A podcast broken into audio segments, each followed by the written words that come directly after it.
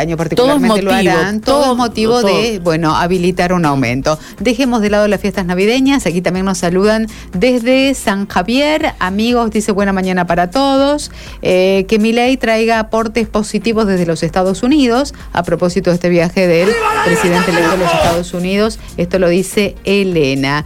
Y algunos títulos hoy del mundo del espectáculo. Bueno, seguramente, ¿tenemos fecha ya? Vos, Mario, que sos un gran fanático de ¿De qué? ¿De Gran Hermano? Ah. Anota, lunes 11 de diciembre. Ya, mirá. Lunes 11 de diciembre, Ah, fecha bueno, confirmada, más de 18 participantes. Bueno, ahí está, chicos. El que se quiere borrar de todo este bolón que, que hay, y se mete en la casa y chao. Ay, mejor no se buena de nada. es buenísima Come seguro porque le das. Comes, no sabes lo que pasa a tu Nada, alrededor. Estás ahí encerrado en tu mundo. Metés la cabeza en un hueco y ahí. chao. Después sí, cuando salís, Claro. si Después- salen en shock normalmente, imagínate cuando salgan esta vez. La primera edición de Gran Hermano en este país fue en el año 2001. Mira. Mira cuánto Qué tiempo ya momento pasó. especial también, ¿no? Hermano. Absolutamente Qué especial el año especial, sí. 2001. Hagamos- bueno, el no que, el ingrese ahora No, por favor. va a estar en plena, bueno, en, en un apogeo también dentro de la casa, pero fuera de la casa puede pasar cualquier cosa. 11 de diciembre confirmado.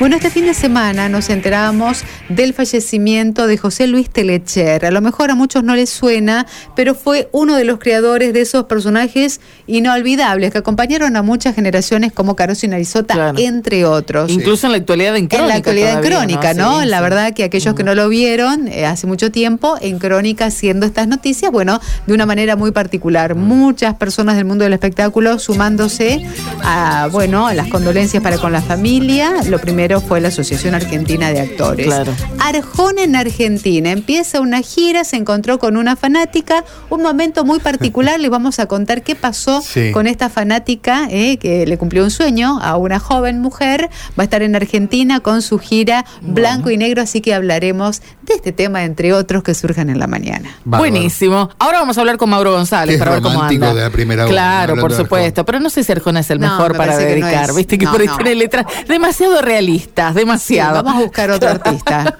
¿Cómo estás, Mauro? Buen día. ¿Qué tal? Buen día. ¿Cómo les va? Buena jornada para todos. ¿Cómo Muy andan? bien, muy bien. ¿Cómo estás vos, Mauro? Muy bien, con calor, ¿eh? Con Ya, calor. sí, sí, sí, sí. Ya empezó a quejarse. Y bueno, va a 29 ser... grados 2, 29 grados 2 reales Sí, a esta hora. sí. Mauro, ¿Sabe- casi sabe de 34 enero la este chico? térmica en Santa Fe. En enero este chico no sale.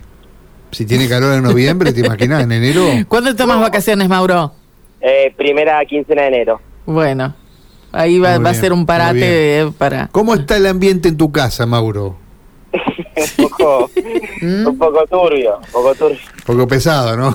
Poco Sí, denso. aparte, aparte de la familia es de, es de Banco Provincial y perdió la final por el ascenso ayer Oh, también. Ah, acuerdo. sí. mal, todo. Todo mal. Le mandamos saludos a la gente de los Canarios que ascendió. Eh, eh, ascendió. Pero bueno, también eran de banco en la familia y querían que ascienda como para tener para tener una alegría y, y perdieron también la final. Así que no es una semana muy... El Bueno. horno no está para bollos, ¿eh? ¿Cómo? El horno no está para bollos, dice, claro. Hay que tantear. que- Tranqui, tranqui, tomársela Nos con quedamos fuera de tranquilidad. la Libertadores, así que Bueno, ¿Cómo tranquilo. salió Boca? Ni idea. ¿Cómo salió Boca? ganó 2 a 1. ¿Y entonces? Y Merlos expulsó a un jugador de Arsenal, el hincha de River, que es Merlos, ¿no? Echó un jugador de Arsenal y lo dejó con 10 contra el Crucero Central. Ganó. Ah, Central gana y lo, lo- lo- lo saca a Boca, ¿no? bueno, bueno, bueno, ya, Bueno, Mauro. ya soplarán vientos mejores. ¿no? Sana, sana.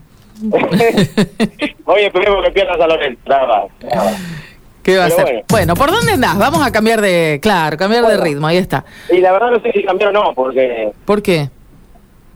que te roben una importante suma de dólares, Oh, diría yo, muy, muy importante. Estamos hablando de 10 mil dólares en, en tu casa, pero con los tintes que, que tiene, a muy pocas cuadras de la radio, porque es el pasaje de Iriri y Las Heras, es enfrente al predio ferial. Eh, salís una hora, te roban en esa hora.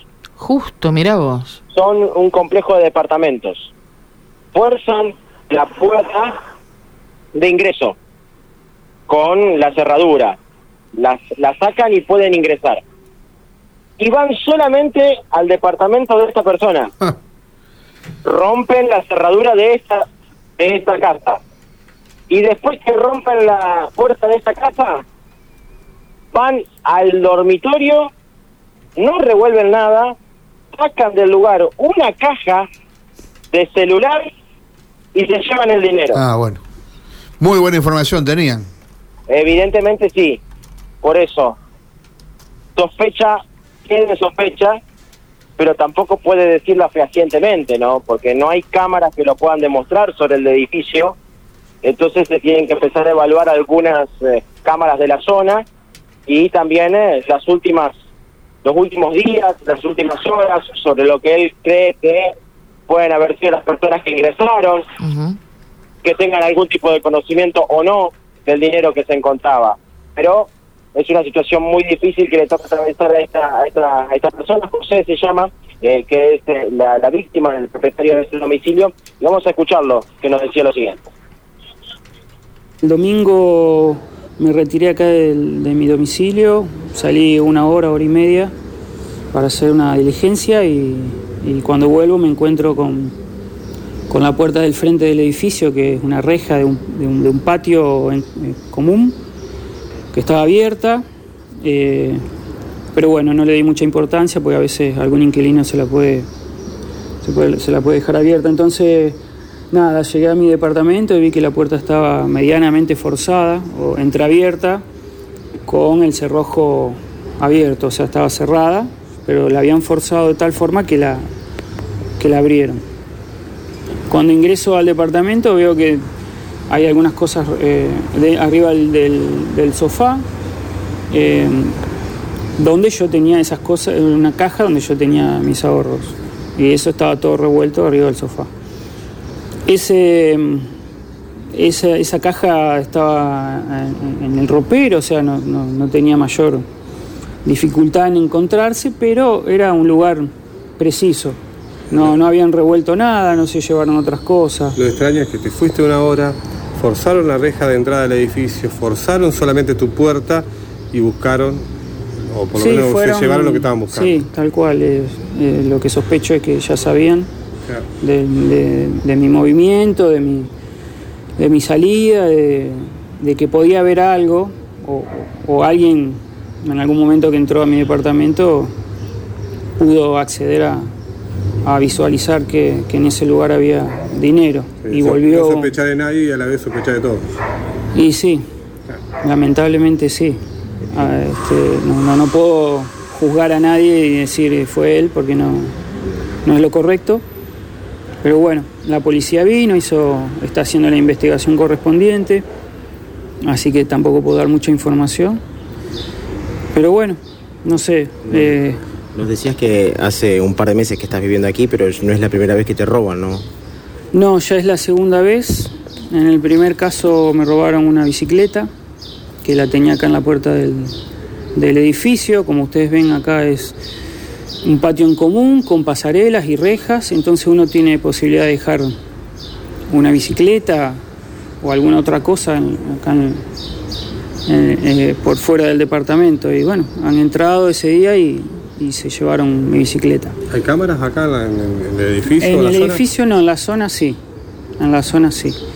Que bueno, es lo que estoy intentando hacerme de las grabaciones esa para ver qué es lo que pudo haber pasado. Lo que nos decías es parte del esfuerzo, parte de, de tu trabajo, los ahorros de, de tuyos, ¿no? Sí, tal cual.